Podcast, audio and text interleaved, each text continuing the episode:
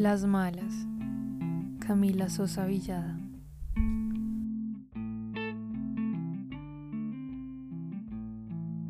Cuando una de nosotras se enfermaba, nos enterábamos de inmediato.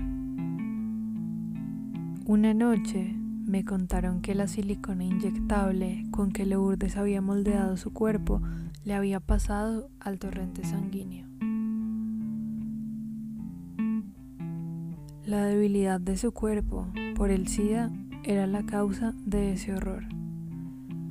Esa silicona que le había dado pechos, le había redondeado las caderas, engrosado su boca, enaltecido sus pómulos, ahora había comenzado a correr tóxicamente por todo su cuerpo para no dejar sitio sin tocar. De repente, los mil pesos que le había pagado a la Machi por su nuevo cuerpo eran su mayor enemigo.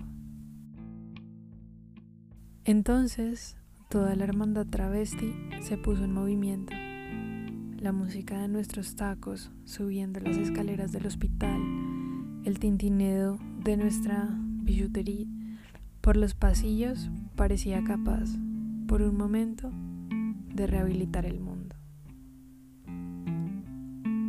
Pero nuestra machi travesti nos recibió con la noticia de que era incapaz de curar a la enferma.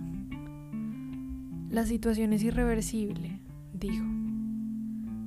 La pena que me inunda es tal que he decidido no visitar más las regiones de los dioses. No soy digna de ese privilegio.